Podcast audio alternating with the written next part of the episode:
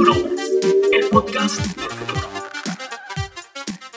Bienvenidos a Futurovers, el podcast del futuro. Soy David Antonio Atías y junto a Nelson Carreras discutiremos a profundidad sobre temas de digitalización, innovación y la influencia de las nuevas tecnologías en nuestra vida como individuos y como sociedad.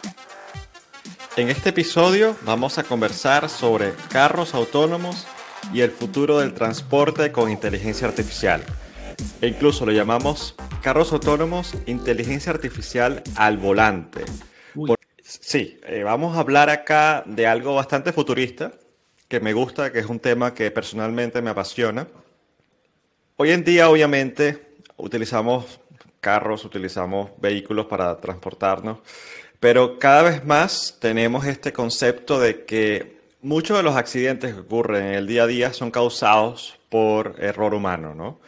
Y una de las alternativas que se ha presentado para disminuir la cantidad de accidentes de, y bueno, de, muertes también que, ocasionan estos accidentes es automatizar este proceso con inteligencia artificial y con robótica y con eh, algoritmos en general para ayudar, ayudarnos a manejar de forma más eficiente, más segura.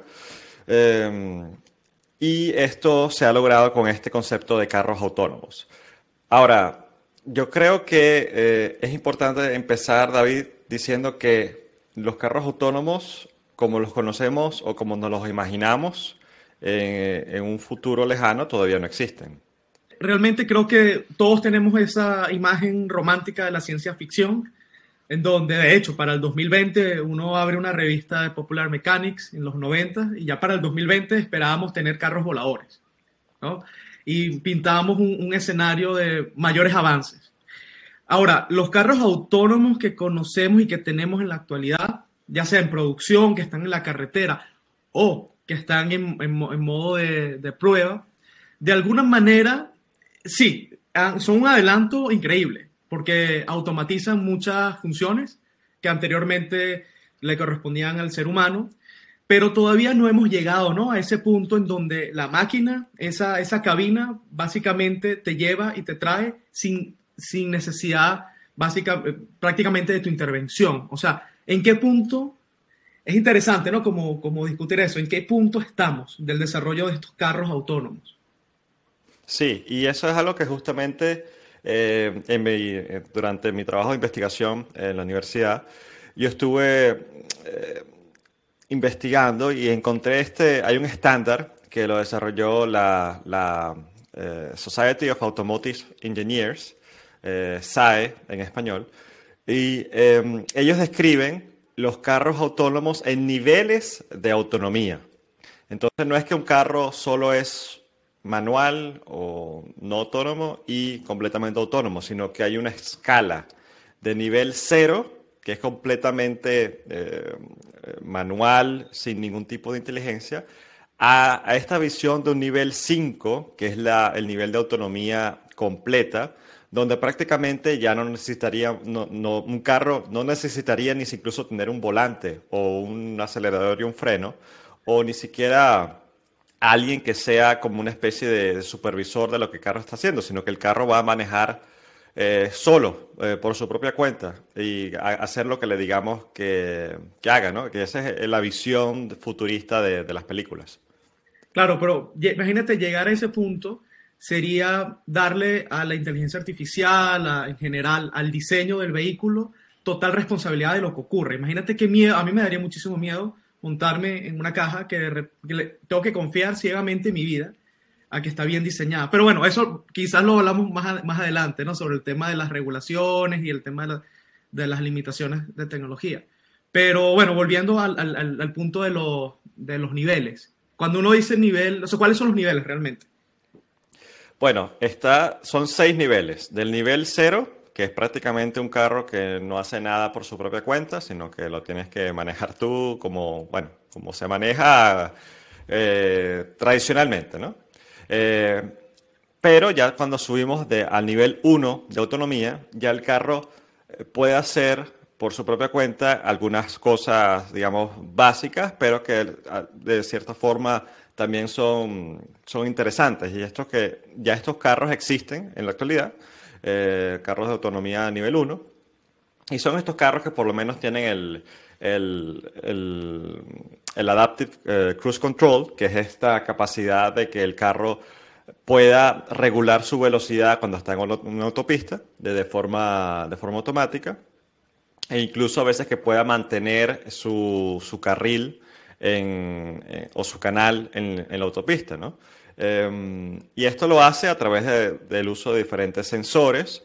Los, los, más comunes son videocámaras, ¿no? porque el carro tiene que tener, traer esa visión, esos, esos datos de lo que está pasando afuera.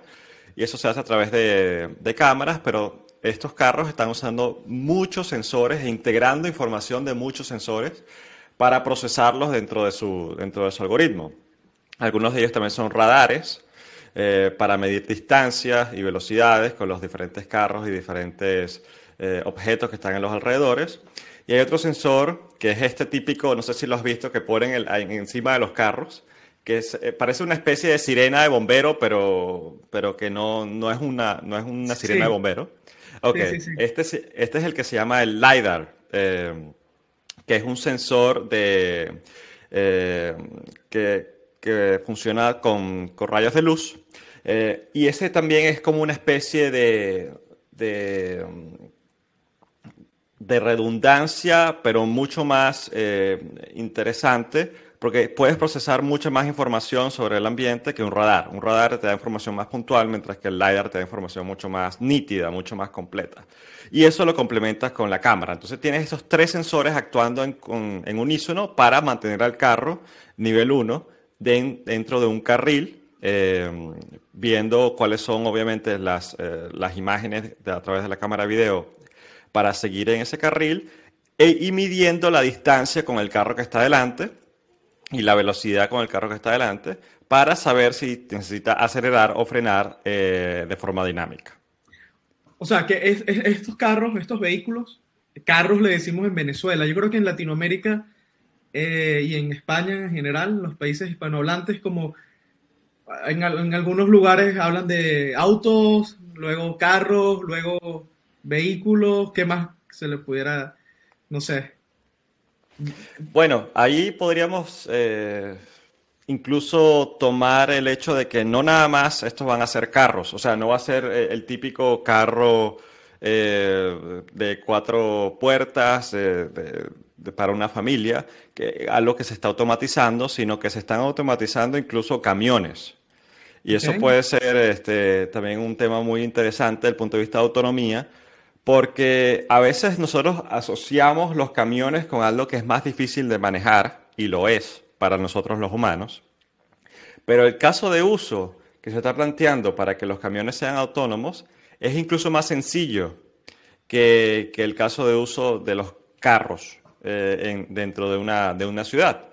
Por el sencillo hecho de que los camiones eh, manejan casi siempre, son grandes distancias entre ciudades, ese es el caso de uso más común, y manejar en una autopista tiene mucha menos complicación que manejar dentro de una ciudad donde tienes peatones, donde tienes motorizados, ciclistas, donde tienes eh, semáforos, eh, diferentes señales de, tránsito, y es mucho más complejo. Gente escuchando música sin ver cuando cruzan en la calle, por ejemplo. Sí, gente cruzando la calle por, el, por la zona que no es de peatones. Y eso ha llevado a eh, que ya hayan habido algunos accidentes con carros autónomos, porque estos carros autónomos siguen sin ser perfectos, siguen sin poder detectar todas las situaciones posibles. Y eso es lo que podemos hablar en la parte de, eh, si, si, hablamos más adelante de la parte de, los riesgos que existen eh, de este punto de vista, ¿no? Pero sí, cuando hablamos de vehículos autónomos, hablamos de carros, hablamos, podemos también hablar de, bicicletas, podemos hablar de, camiones, pero bueno, pongamos el carro, digamos, como, como un ejemplo general por ahora. Ok, entonces, por ejemplo, eh, a ver si entiendo, porque al final yo creo que esto es un tema que tú manejas muy bien, eh, en, lo particular me apasiona y medio lo he investigado, pero tú inclusive parte del doctorado lo hiciste en, torno a, a, este trabajo. Eh, entonces, decíamos que el nivel 1 eh, tenía que ver con, por ejemplo, sensores para activar frenos de emergencia en caso de que sea necesario y este tipo de cosas que ya lo vemos en vehículos que puedes comprar en, muchísimos países. Ahora, eso es el nivel 1, ¿correcto? Sí. Eh, siendo, un poco, eh, generalizando un poco. Cuando hablamos de nivel 2, ¿cuál, es la, cuál viene siendo la, la diferencia aquí? Sí, y esto es uno de los conceptos que es menos claro en, este, en, este, en esta diferenciación entre niveles de autonomía. Cuando hablamos de nivel 2 y nivel 3, estamos en una zona bastante gris. Porque, ¿qué pasa? Cuando pasamos del nivel 2 al nivel 3, en teoría, ya cuando entras al nivel 3 no necesitas un conductor, sino que es la, la, el carro, la máquina, el principal responsable de manejar. Pero cuando todavía estamos en el nivel 2, no se ha cruzado ese, ese límite. Entonces sigue siendo el humano, el conductor, el responsable de manejar o el responsable de supervisar que el carro esté haciendo lo que debería hacer. Y eh, la máquina, eh, la computadora en el carro, solo eh, estaría haciendo como una especie de, de, mm, de función de asistencia adicional. ¿no? Es como que te ayuda, que te ayuda ciertas... Exacto, exacto. Es una asistencia. Es, es, una mucho mejor palabra, una palabra mucho mejor. Entonces, el, el, el vehículo autónomo nivel 2 te proporciona una asistencia mucho más... Eh, eh, un poco más completa que el nivel 1, en el sentido de que puede acelerar eh, puede frenar en casos de emergencia, puede adaptar también eh, la, la, velocidad en diferentes circunstancias, puede que no solo en una autopista, sino que también ya dentro de una ciudad, eh, que pueda reconocer cuando un semáforo está en rojo, cuando un semáforo está en verde y acelerar y frenar acorde a eso, identificar las señales de tránsito, eh, identificar paso de peatones, cuando hay un peatón cruzando, cuando no hay un peatón cruzando, frenar y acelerar en esas circunstancias. Entonces ya te da prácticamente la, no quiero decir la libertad, pero la posibilidad de tú soltar la mano del volante en algunos casos o ser solo un supervisor de lo que está haciendo el carro, pero sí, seguir siendo un supervisor. No te puedes desentender todavía de lo que está pasando en el ambiente, porque tú como conductor eres el principal responsable de lo que está pasando. O sea que, por ejemplo, quizá un Tesla, modelo S de, estos sedanes que son espectaculares, eh, o que, bueno, que te ayuda de alguna manera con, esta función de, estacionarte, de, te asiste en el proceso de, colocar tu carro en el, en el, parking, o por ejemplo cambiarte de, carril si vas en una autopista y el sistema de alguna manera identifica que es seguro cambiar de carril. Eso pudiéramos decir que quizá es difícil, como dices, pero pudiera caer en la categoría 2. Sí, sí, y Tesla eh, se mercadea también así, como carros hasta nivel 2. Em, y, sí, justamente también te pueden ayudar a estacionarte, pueden ayudarte a, hacer diferentes cosas, eh, pero siempre de forma limitada, manteniéndote a ti como el conductor dentro del vehículo supervisando lo que está pasando. No, y hay otra cosa, eh, Nelson, que es bien, bien interesante, perdona que, que, te ataje, que es el tema de los costos y cómo, cómo han bajado los costos de producción de este, de este tipo de vehículos y cada vez es más común verlos en la calle. Aquí, por ejemplo, donde vivo yo, eh, en Suecia, hay muchos vehículos que, primero, eléctricos, es, es algo muy común. Y segundo, eh, carros Tesla o este, este, tipo Cadillac, incluso Nissan tiene, tiene algunos, que son, que te cuestan hasta, suponte, 25 mil, 30 mil dólares los modelos básicos. Y cuando los comparas con otros vehículos de hace 3, 4 años, están más o menos en el mismo rango. Entonces eso de alguna manera eh, va a incentivar ¿no? la, aparición de, de, este tipo de tecnologías en, en la calle, en el día a día. Sí, y allá hay dos factores. Acá, sobre todo en los países escandinavos, hay muchos incentivos para comprar carros eléctricos.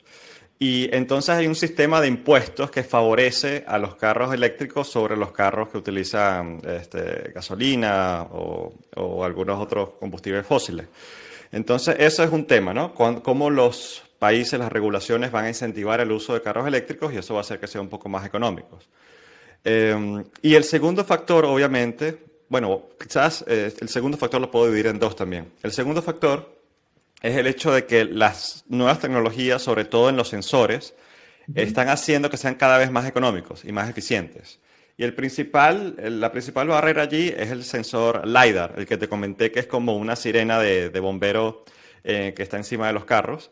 Lo están haciendo cada vez más pequeño y cada vez más eh, económico.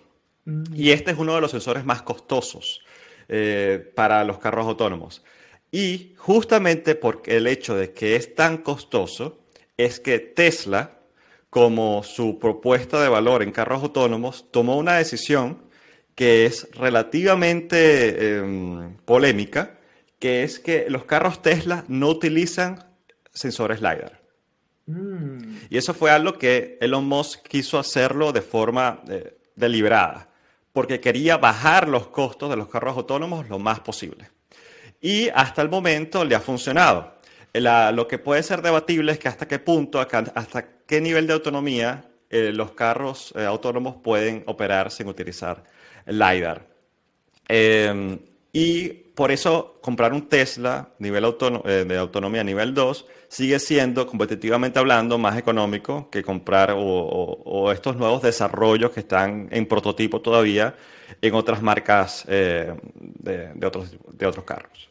Y entonces, claro, aquí antes de pasar al nivel 3, eh, nos encontramos con países igual como, como Suecia, que leía que están trabajando en la actualización de los carriles para que los carros autónomos puedan identificar las delimitaciones de los rieles pues, o de, los carriles como tal. Entonces eso es una ayuda extra al, vehículo autónomo. Supongo que no será lo mismo, el nivel de complejidad es mayor cuando ah, el vehículo se encuentra en una situación de, imagínate, un terreno pantanoso, en lluvia, que no, realmente no existen límites entre la selva, el precipicio y la tierra donde puedes, puedes andar. Y allí quizás entramos a nivel 3 o todavía no.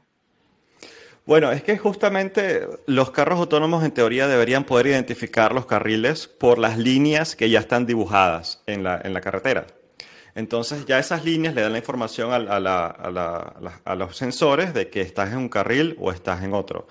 Y Em, acá estamos, digamos, en una zona gris cuando pasamos de nivel 2 a nivel 3, por la dificultad y la complejidad que representa el hecho de que el hecho de que tengamos carros de nivel autonomía número 3 en la calle, no quiere decir que todos los carros van a estar en nivel 3 de autonomía, sino que van a haber carros nivel 3, carros nivel 2, carros nivel 1 y carros nivel 0.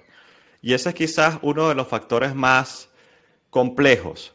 La interacción entre un carro autónomo nivel 3 y los demás carros autónomos eh, o semiautónomos o manuales. Porque una cosa sería que solo hubiesen carros autónomos en la calle y es mucho más predecible que va a ser un carro durante, eh, en una, en una eh, serie de reglas preestablecidas de, lo que, de cómo debería comportarse un carro. Ahora, pero cualquiera que haya manejado en la calle sabe que es una persona, eh, digamos, manejando después de tomarse unas copas o una persona queriendo, no sé, manejar sobre el límite de velocidad o una persona comiéndose la luz del semáforo. Entonces, hay muchísimo, o un peatón cruzando eh, por la zona que no es de peatones. Entonces, hay muchas complejidades, hay muchos escenarios para los cuales tienen que entrenarse las inteligencias artificiales que, que operan estos carros para poder llegar a algo tal como un nivel 3. Entonces, e, es, bastante gris ese, ese, ese, cruce al nivel 3. Y es, eh, tiene también que ver con la expectativa, con el avance de la tecnología y la accesibilidad de los materiales para construirlos a, mejores precios, podamos alcanzar, por ejemplo, lo que dice Holanda, que en el 2030 eh, todos los vehículos que van a estar en su territorio, ellos aspiran a que sean vehículos eléctricos, eh, o sí, vehículos eléctricos básicamente. O en Estados Unidos, que dicen que para el 2050, eh, gracias a, bueno, que van a haber muchos vehículos autónomos en la calle, se podría disminuir la cantidad de accidentes en un 90%. Mm. ahí estás hablando máquina con máquina, hablando, hablando entre ellos en sistemas seguros y básicamente ese 10%, bueno, será un loco que se lanza a, la calle escuchando Bad Bunny. Entonces, sabes, eh, que siempre ocurren cosas en la carretera que, bueno, yo puedo, puedo, puedo aventurarme a decir que es casi imposible, muy difícil que la máquina inclusive se adelante. Tú puedes disminuir las posibilidades y puedes perfeccionar la identificación de, eh, de repente, obstáculos que aparecen, cae un rayo en el medio de la vía, no sé, pero siempre va a haber como escenarios edge, ¿no? Escenarios eh, de borde.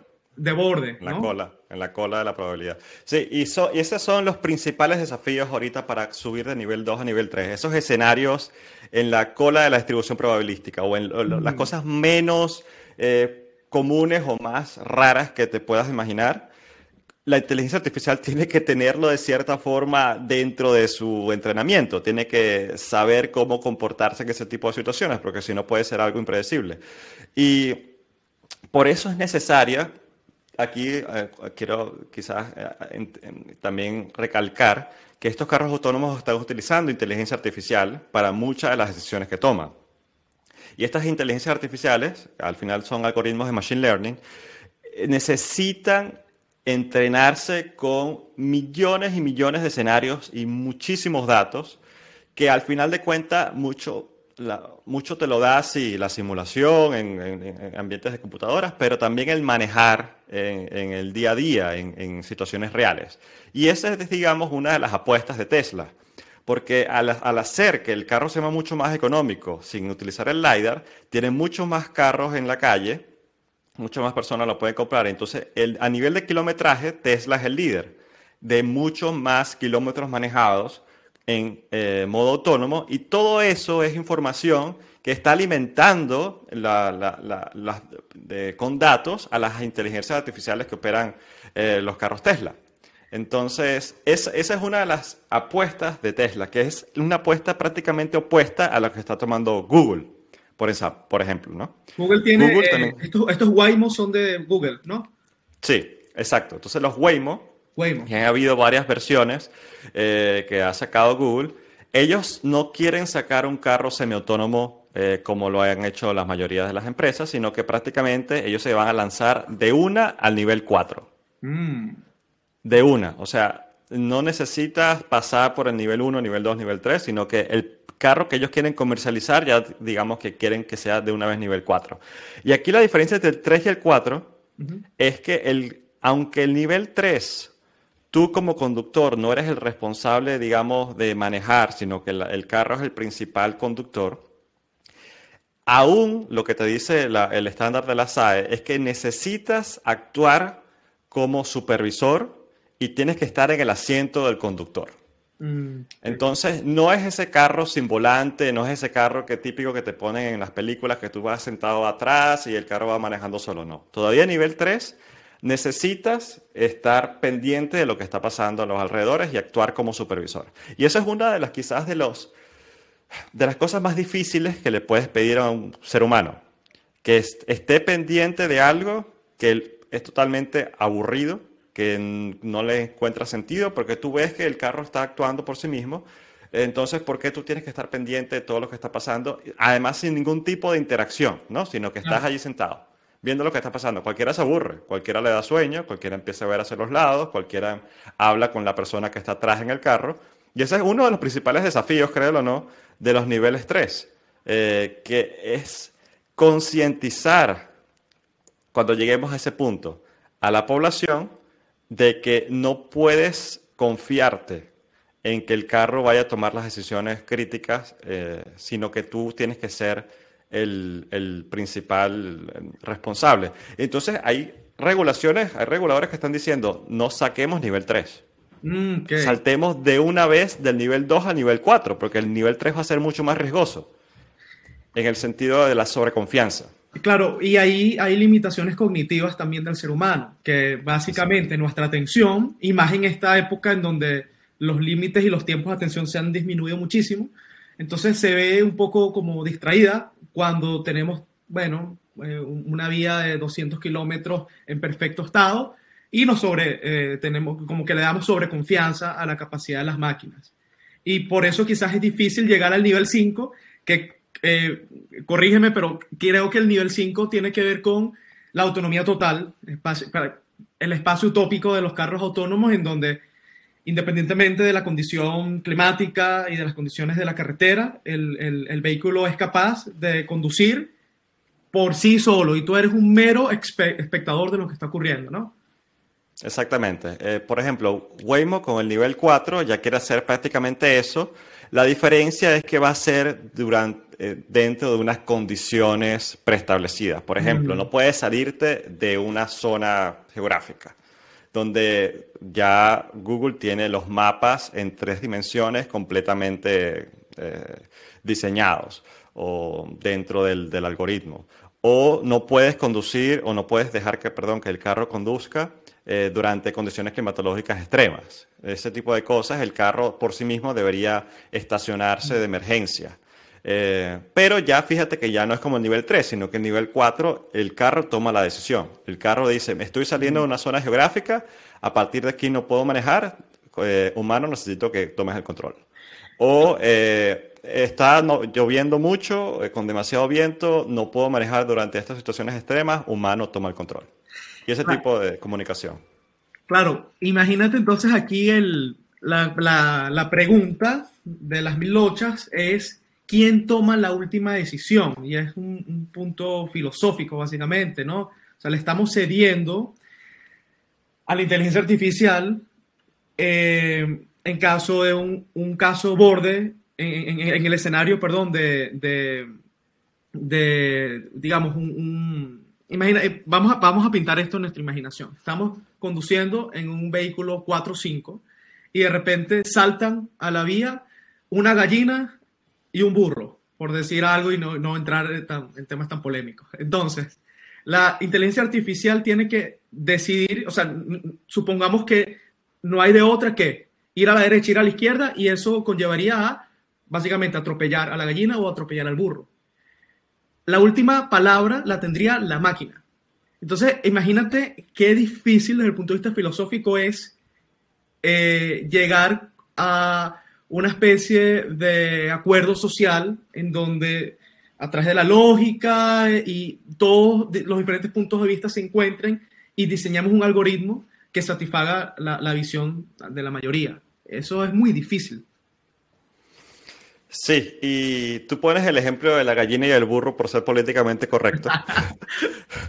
Pero aquí hay obviamente el típico dilema de quién mato, a, la niña o, al señor mayor, ¿no? En estas situaciones de eh, una persona que la inteligencia artificial detecta que tiene cáncer terminal o, otra persona que, no sé, por alguna circunstancia la inteligencia artificial determina que es menos valiosa, entre comillas. Correcto. Y aquí voy a poner un entre comillas bien grande, porque es este problema del valor de la, de la, de la vida. Y, y, justamente para este tipo de, de cuestiones, la solución no es técnica, la solución es más filosófica, como tú lo dices. O sea, tiene que ah, llegarse a un acuerdo para que los reguladores este, eh, determinen o impongan, de cierta forma, cuáles son los parámetros sobre los cuales en situaciones extremas la inteligencia artificial tenga que decidir.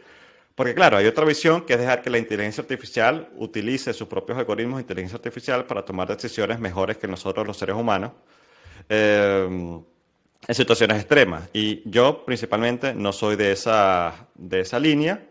Yo creo que los límites a la inteligencia artificial, los parámetros sobre los cuales debería operar tienen que ser determinados por nosotros, por los humanos, con nuestros valores. Claro, porque al final caemos en el punto donde la inteligencia artificial, eh, por más que es capaz de procesar mucha información, es al final hace cálculos, eh, hace cálculos precisos, eh, pero irracionales. Pero ese, componente irracional y subjetivo de, nuestra toma de decisiones, que es lo que nos hace realmente humanos y lo que nos separa de las máquinas, no está presente allí. Entonces, yo creo que puede, puede, puede, puede ser por eso, Nelson, que tú ves a Elon Musk y muchos de, estos personajes futuristas y, e innovadores que abogan por la creación de eh, marcos regulatorios en la inteligencia artificial, en donde se incorporen, obviamente, eh,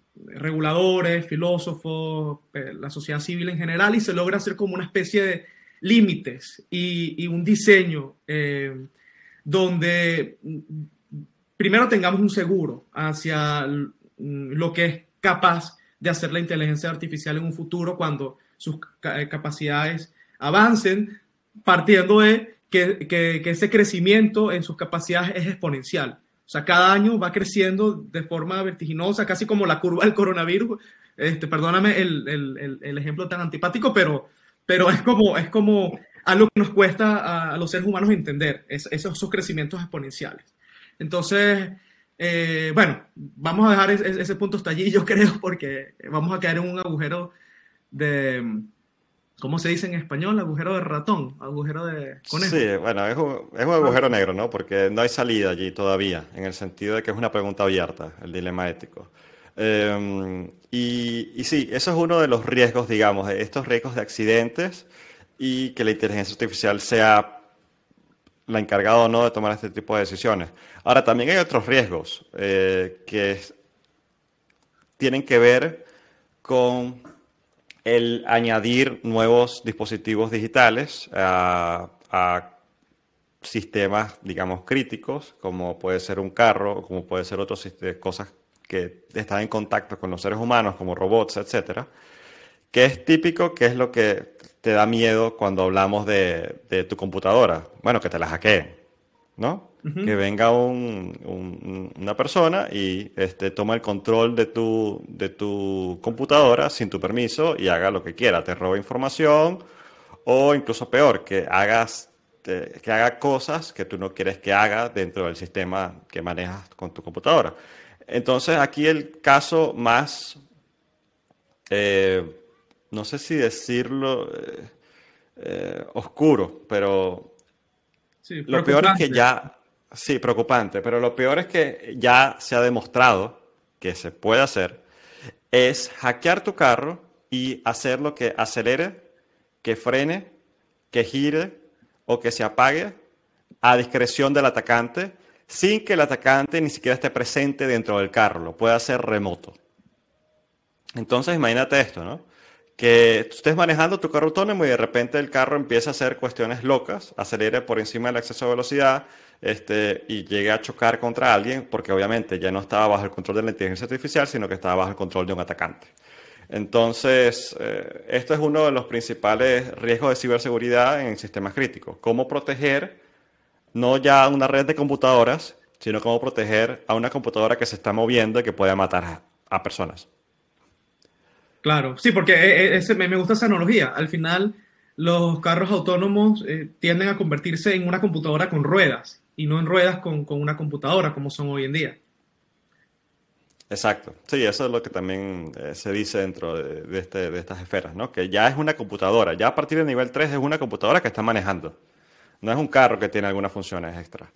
Entonces, y esto se ha demostrado, por lo menos, hay casos reales donde creo que fue eh, una camioneta Jeep, un modelo de, de, de, una camioneta Jeep del 2016, si no me equivoco, eh, demostraron que se podía hackear. Eh, y Jeep tuvo que eh, pedir todos los carros que los llevaran al concesionario para, para hacer un patch y este, solucionar ese problema. Y por suerte no ocurrió nada, pero dentro del punto de vista también de los, de los investigadores, se ha demostrado cómo hackear un carro y penetrar la red del tablero, por ejemplo, donde tú escuchas música. Y claro, a veces no nos damos cuenta, pero eso también son computadoras que están eh, operando allí este, tu sistema de radio, de entretenimiento, em, y tienes una conexión Bluetooth con ese, con ese sistema para conectar a tu celular allí. Esa es una puerta de entrada para un atacante. Entonces, si no tienes, digamos, esos sistemas asegurados de manera correcta, y si el carro no está diseñado de forma tal que separe a, a las diferentes redes, a las redes eh, que, operan los diferentes controladores del carro, eh, con, barreras de seguridad, puedes tener el caso de que un atacante penetre el, el sistema del carro a través del sistema de entretenimiento y luego eh, como que abra camino hasta los controladores eh, que están en el carro que manejan el, acelerador o el freno o el volante. Entonces, imagínate, y estos son casos que, que, pueden ocurrir en carros ni siquiera que, que, sin ser autónomos. Ya con que sean nivel 1 es suficiente. Eh, entonces, imagínate un nivel 4, nivel 5, que donde ya las personas confiarían de forma completa en el carro.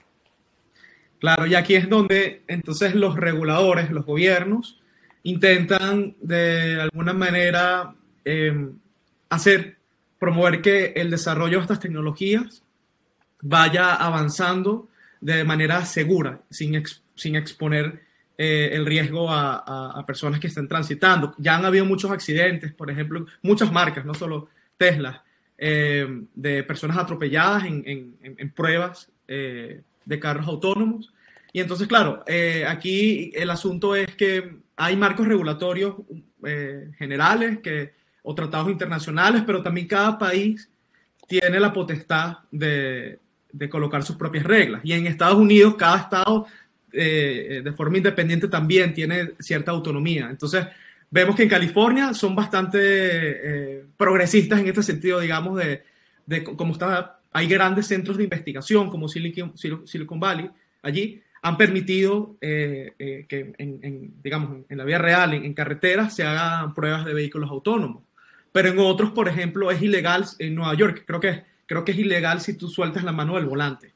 Entonces, eh, ese es otro, otro freno que existe para, el, desarrollo de los vehículos autónomos, las regulaciones. Sí, es correcto. Y estas regulaciones van a permitir que los carros no nada más te permitan, digamos, tú como un usuario eh, individual manejes tu carro autónomo, sino que esto va a abrirle eh, la puerta a modelos de negocio que, bueno, si ahorita un Uber es controversial en algunos países, imagínate un Uber sin conductor, sin, sin taxista. Entonces, ya no es nada más que los taxistas pueden migrar o no están contentos, con que un Uber eh, esté compitiendo contra ellos, sino que imagínate competir contra un carro que maneja mejor que tú, que te da una mejor experiencia y que además no tiene conductor. Entonces, ¿qué hacemos con los taxistas?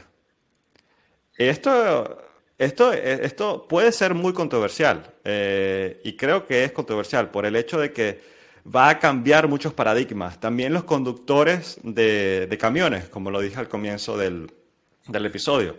Eh, y esta es una población grande eh, de personas que se dedican a este tipo de, de, trabajos que podrían en cierto punto perder sus trabajos porque habrían estos nuevos desarrollos tecnológicos que serían mucho más económicos y eficientes y evitarían accidentes y eso obviamente también disminuiría los costos, disminuiría los costos de, de seguros. O sea, lleva, lleva muchas repercusiones sociales para cómo vamos a interactuar con, con los vehículos y cómo se mueve la economía del transporte en, en general, ¿no?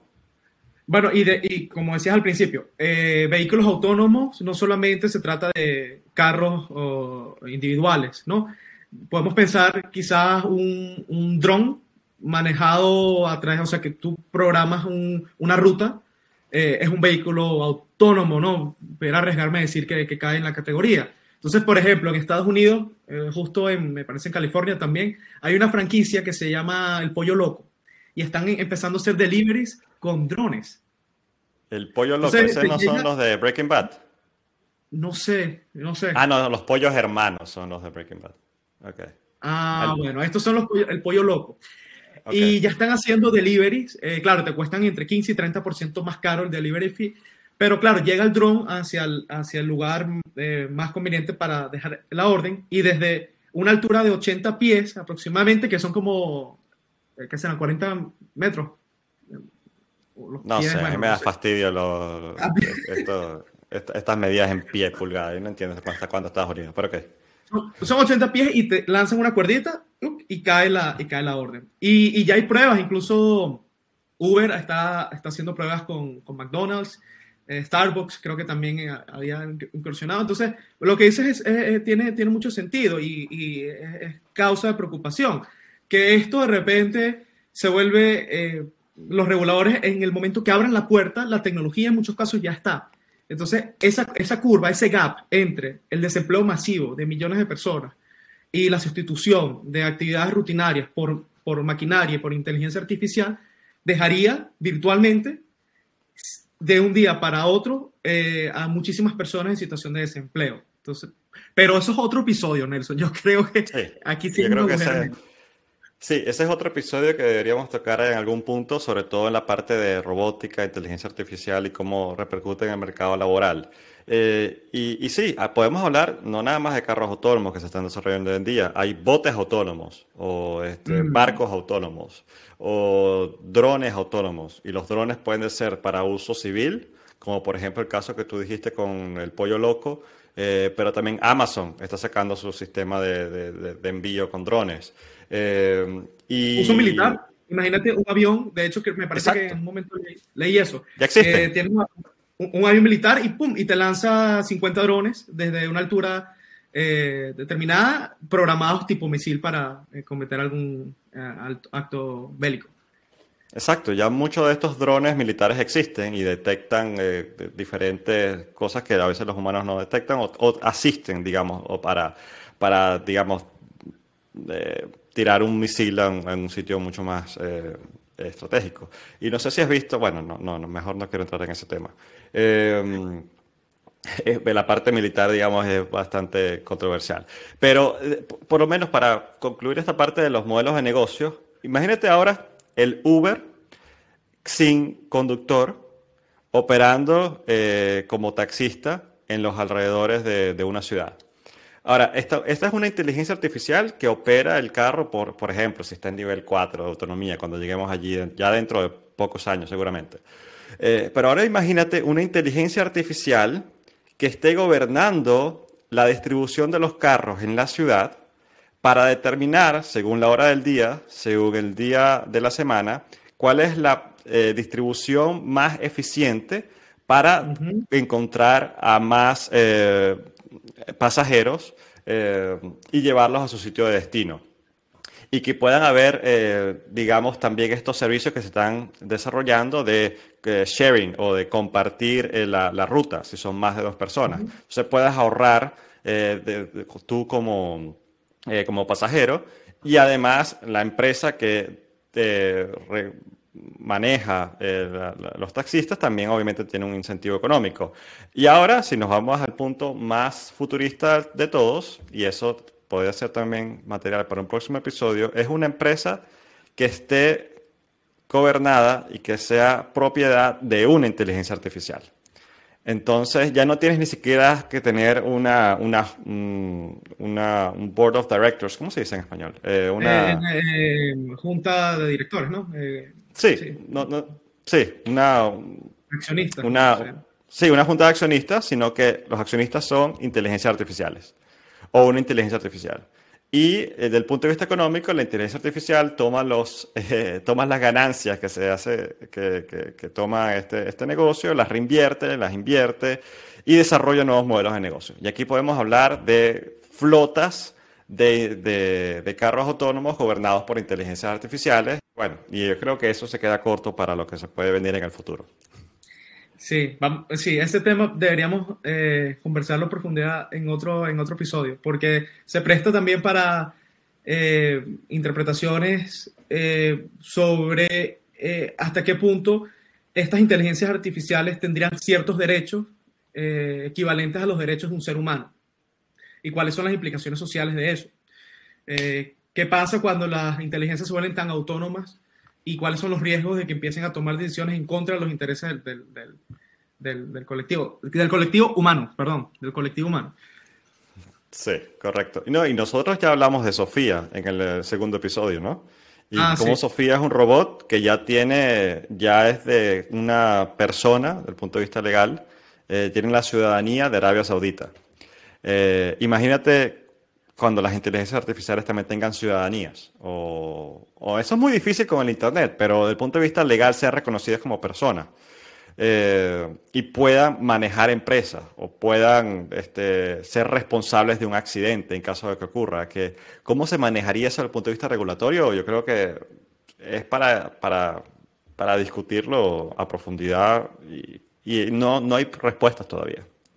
Bueno, hay, hay, un, para cerrar el punto, hay un artículo de un blog llamado Bankless em, que habla del tema fintech y ellos eh, son dos entregas, son dos ensayos y lo titulan algo así como las naciones digitales sobre blockchain, eh, eh, las naciones digitales sobre Bitcoin y Ethereum y hace una analogía de cómo funcionan los estados-nación y cómo desde el punto desde, desde el mundo digital se, se pueden crear paralelos y las personas eh, pudieran de alguna manera eh, tener esa experiencia de vivir en un país, pero sobre el Internet.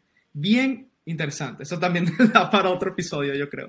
No, y ya que mencionaste blockchain, quiero cerrar el escenario futurista con el Uber que se maneja solo con una inteligencia artificial u otra inteligencia artificial por encima que gobierna los carros eh, y la distribución espacial, otra inteligencia artificial que gobierna la empresa y, e invierte y hace desarrollo de negocios, y todo opera sobre una eh, criptomoneda como Bitcoin.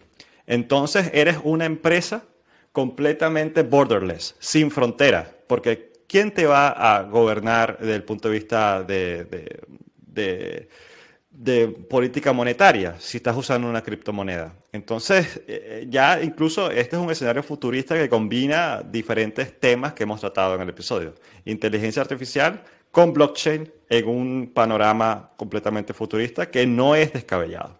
No es descabellado, no es descabellado. Oye, interesantísimo. Vamos a anotarlo, Nelson. Sí, pues, bueno, podemos, podemos elaborar algunas propuestas de proyecto. Si hay algún inversionista escuchándonos en este momento, Uber, Tesla, tenemos promociones en el mes de junio. No, y hay, estas cosas se están trabajando ya dentro de estas grandes empresas y por eso es que no es descabellado en el sentido de que es posible. Se puede lograr hacer. Hay personas que creerán que, que esto es una locura, pero desde el punto de vista técnico se podría llegar a, alcanzar esto dentro de poco tiempo, dentro de nuestra, de nuestra vida. Sí, no es descabellado pensar que nosotros ya quizás de viejito vamos a ver esto. Y al final, como dicen en el mundo de la inversión, sigue el dinero. Y cuando uno ve que empresas como Apple tienen equipos de eh, grandes equipos y, una, y una división específica para el desarrollo de vehículos autónomos, aunque es como un poco rumores en el mundo de la tecnología, pero se sabe y ellos de alguna manera eh, lo, que, lo que se comenta es que para el 2024 esperan el lanzamiento de un vehículo autónomo. Vamos hacia allá, o sea, y los, muchos intereses económicos eh, y de innovación van hacia eh, el desarrollo de, vehículos autónomos. Entonces, bueno, Nelson, yo creo que eh, cubrimos bastante y sacamos también material para próximos episodios. No sé si quieras cerrar de pronto con alguna reflexión. No, yo creo que más, más allá de, lo que todo lo que hemos hablado, también nos interesa eh, tú que nos escuchas, que nos, bueno, nos escribas, qué, piensas de este tipo de cosas. ¿Has, alguna vez manejado un carro autónomo? ¿Qué, qué se ha sentido esto? Yo me he montado con Tesla, pero no, no, no fue gran cosa porque no estaba en modo autónomo, pero ¿Cuáles son, digamos, los desafíos? ¿Has tenido algún problema con un carro autónomo en algún momento? ¿O o sí, o en general, ¿qué opinas de este tipo de, temas? ¿Qué te gustaría que hablemos en nuestros próximos episodios? Y como siempre, si te gusta nuestro contenido, síguenos en Spotify eh, y en nuestras diferentes plataformas de podcasting. Y nos vemos de nuevo, como siempre, el próximo martes en nuestra nueva entrega de Futurovers. El podcast del futuro. Gracias por escuchar este episodio de Futurovers. Puedes seguirnos en Twitter e Instagram a través de arroba futurovers. Si te gustó nuestro contenido, síguenos en Spotify, danos 5 estrellas en Apple Podcast o suscríbete a nuestro canal en tu plataforma de podcast preferida. Si deseas que conversemos sobre un tema en especial, déjanos tus comentarios y lo consideraremos para un próximo episodio. Hasta la próxima.